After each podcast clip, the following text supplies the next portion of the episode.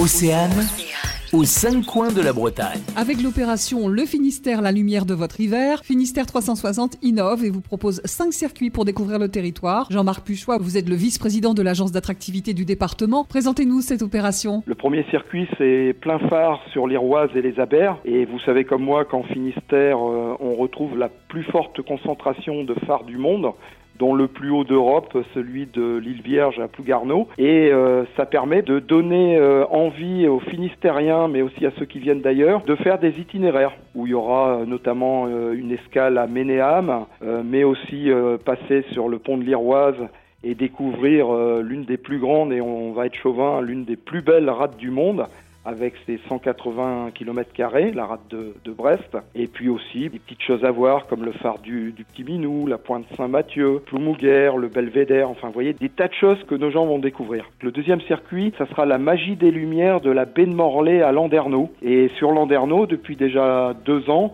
euh, monsieur le maire de Landerneau, Patrick Leclerc, a fait en sorte de supprimer les guirlandes habituelles et traditionnelles et il a fait toute euh, une série de cheminements de, de lumière sur cette belle ville. Notre visiteur pourra commencer par Landerneau, mais il ira également dans le pays pagan, c'est-à-dire euh, Plounéour, euh, Brignogan, euh, plage, hein, donc avec euh, toutes ces lumières qui viennent notamment de la mer, hein, puisqu'il fait toujours beau en Bretagne, Ensuite, notre visiteur, il pourra aller vers Plouescat, en passant par le château de Kerjan, sur la commune de Saint-Vouguet, et continuer après vers la baie de Morlaix. Merci Jean-Marc Puchois. On retrouve bien évidemment tous les circuits sur le site toutcommencenfinistère.com aux cinq coins de la Bretagne. À retrouver en replay sur oceanfm.com.